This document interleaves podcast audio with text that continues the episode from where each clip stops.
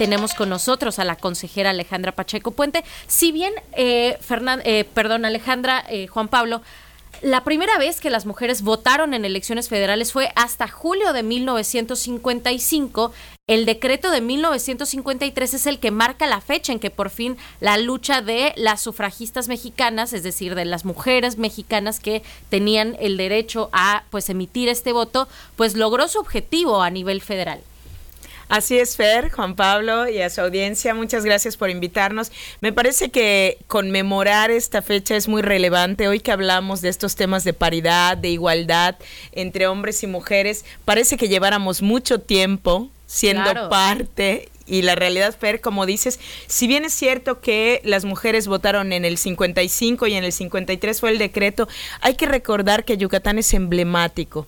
¿Por qué? Cuando empieza la discusión a nivel nacional, que en otros países, en Europa se había dado desde 1700, en Estados Unidos al inicio de 1900, después de la Primera Guerra Mundial es que realmente empieza a permear esta discusión sobre el voto de la mujer. Y en nuestro estado en 1923, Elvia Carrillo Puerto y sus compañeras Beatriz Peniche, de Raquel Zip fueron electas en Yucatán, fíjense como diputadas, pero no las dejaron ejercer el cargo, las amenazaron, las obligaron a renunciar y no se dieron por vencidas. En 1925 Elvia Carrillo vuelve a, a generar muchos movimientos feministas, por eso yo creo que ahora cuando este, pervertimos la palabra feminismo, en realidad no es lo mismo hablar de quién lava los platos en, en casa que decir quién tiene derecho a tomar decisiones en el, en, el entorno, en la comunidad, quién puede participar. Y el voto, como sabemos, en el voto todos, todas, todos somos iguales. Es el único momento democrático en el que nadie pesa más que nadie, ¿no? Entonces, por eso me parece que era muy relevante esta, esta lucha que las mujeres siguieron y que en Yucatán, pues nos volvimos, digo, atribuyéndonos el gozo de ser mujeres, pioneras en esta causa para que se pudiera votar. Y que claro que eh, esto es como la punta del iceberg, ¿no? O sea, el hecho de que las mujeres podamos votar fue lo que permitió también que podamos empezar a, involucrarnos en la política, empezar a participar, a ser consideradas para ser presidentes municipales, diputadas. Esta lucha justo que usted decía, que pues ellas ya, aunque ni siquiera era oficial que podían votar, no lo habían ejercido como tal, ellas ya estaban en la lucha de ser diputadas. ¿No? Aquí en el estado de Yucatán. Es así, Fer, y creo que además algo muy importante es que se empieza a romper ese paradigma que hasta hoy no ha terminado de romperse de el hombre en lo público y la mujer en lo privado, ¿no? Empezamos a romper esas barreras y empieza a ocurrir si puedes votar, que también hay que recordar que no fue de inmediato, que votáramos las mujeres directos, se votaban por familia antes, el jefe de la familia antes de que la mujer llegara a poder decir un voto vale, ¿no? El de, el de cada persona. Era por familias. En Estados Unidos, por ejemplo, empezaron a votar las mujeres mayores de 30 años. O sea, siempre ha habido como estos candados y restricciones como para que parezca, ¿no? Que nos están permitiendo llegar a algo que la realidad es que hoy, cuando entendemos un mundo plural y, y lleno de diversidad, pues tenemos esa igualdad de, de, derechos y esa posibilidad de ejercer los cargos, de tomar decisiones y de ocuparnos de todos los espacios al igual que un hombre, ¿no? Y creo que lo más importante es no es una competencia, el que en la sociedad estemos representados todos, todas, todes, es un avance de la sociedad para reconocer pues esas diferencias que nos suman. Consejera, preguntarle y, aprovechando justamente que usted pues trabaja como tal en el Consejo General del Instituto Electoral de Participación Ciudadana, eh, ¿cómo digamos llegamos a este 2023 pensando ya en las elecciones del 2024 con este tema de la paridad de género en, el marco de estos 70 años del, voto de las mujeres? Y me refiero a, no sé si tengan ustedes alguna estadística eh, actualizada respecto de cuántas mujeres están integrando nuestro padrón electoral, que sé que es un tema del registro federal de electores que tiene el INE, pero también la parte de la paridad en ayuntamientos, en diputaciones, ¿cómo estamos en ello de cara al próximo año? Me encanta tu pregunta, Juan Pablo. más que del padrón, te voy a hablar de los números que nos revelan a dónde vamos este 2024.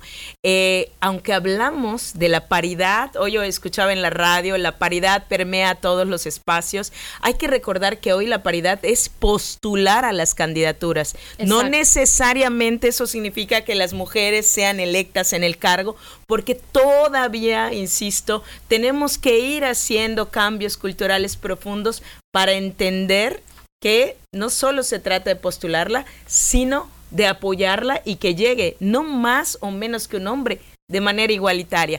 ¿Cómo estamos en los ayuntamientos, Juan Pablo? En Yucatán solo tenemos el 30% de mujeres alcaldesas de 106 municipios. El 30% nada más. Tenemos 32 este, mujeres alcaldesas y te puedo decir que en los trabajos que se han hecho desde eh, años pasados, desde el 2015, en el instituto uno va recogiendo las dificultades económicas que enfrentan las candidatas, la falta de apoyo a veces por la parte de sus propios partidos, el uso de recursos, hay investigaciones serias que ha llevado a cabo el Instituto Nacional Electoral, donde compraban mandiles con el dinero de las, de, de, que se debe proporcionar ese 3% para fortalecer las candidaturas de mujeres. Entonces, si lo ves a nivel municipal, es el gran reto para 2024. Se emitieron los lineamientos hace unos días eh, de paridad y en esos estén pues están obligados a postular en alta, media y baja competitividad, estén paritariamente hombres y mujeres, pero hay que recordar que si la ciudadanía no da el voto, esas mujeres no llegan a los cargos. Justamente me gustaría, consejera Alejandra, que nos platique un poco más, porque aquí nosotros dimos la, noticia, ¿no? De, que habían pasado este acuerdo, estos lineamientos, y más o menos cómo iba a funcionar. Explicábamos un poco que eh, tenía que haber una alternancia, digamos, si el presidente municipal es varón, tendría que ser mujer la siguiente, pero nadie mejor que usted para que nos explique realmente cómo van a funcionar estos lineamientos.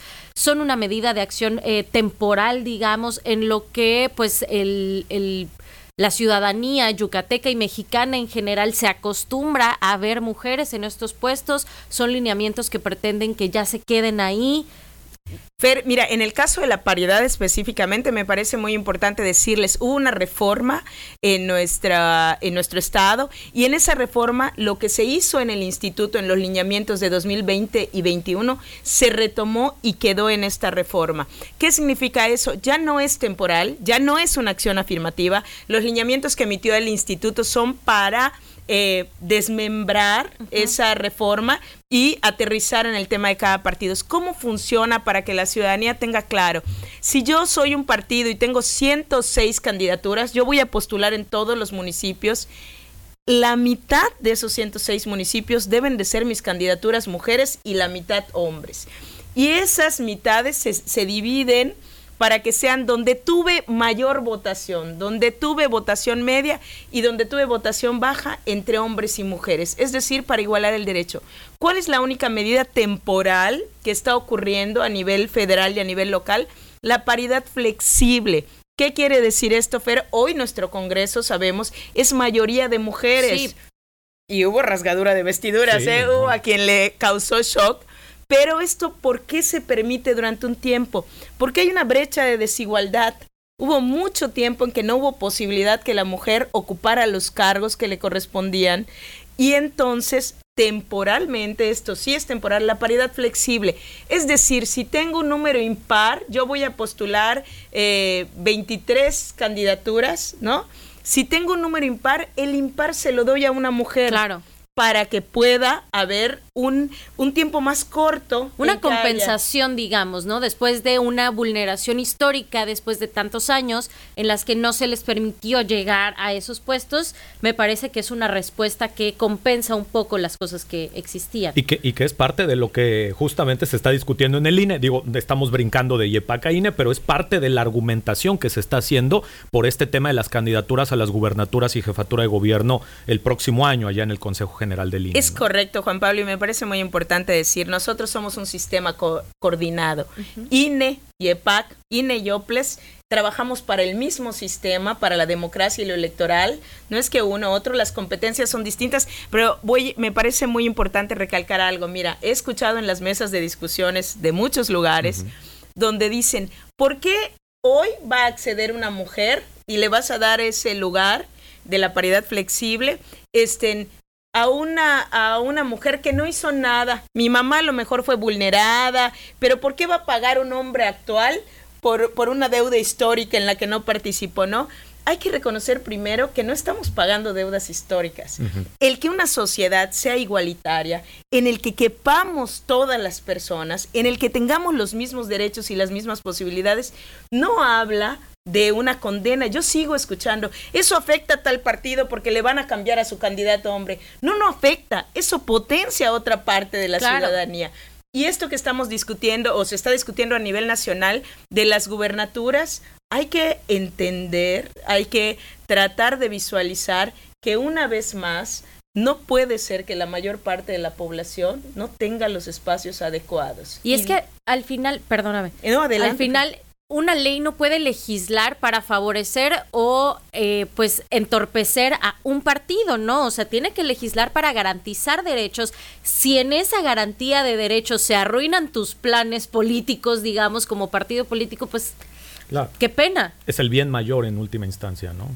¿Y qué tal que la construcción fuera como partido político, como fuerza, como opinión pública, me construyo desde la idea de la igualdad y la participación claro, de por supuesto. No tendríamos que estarnos deconstruyendo hoy, ¿no? Así es. Y pues vaya, con esta, con este pensamiento justamente nos quedamos, Alejandra. Es un tema que sin duda da para muchísimo, pero pues tenemos que irnos a corte. Pero te agradecemos muchísimo, por supuesto, el que hayas venido hoy para platicar sobre esta conmemoración, 70 años del voto de las mujeres en México. Que sean muchos más.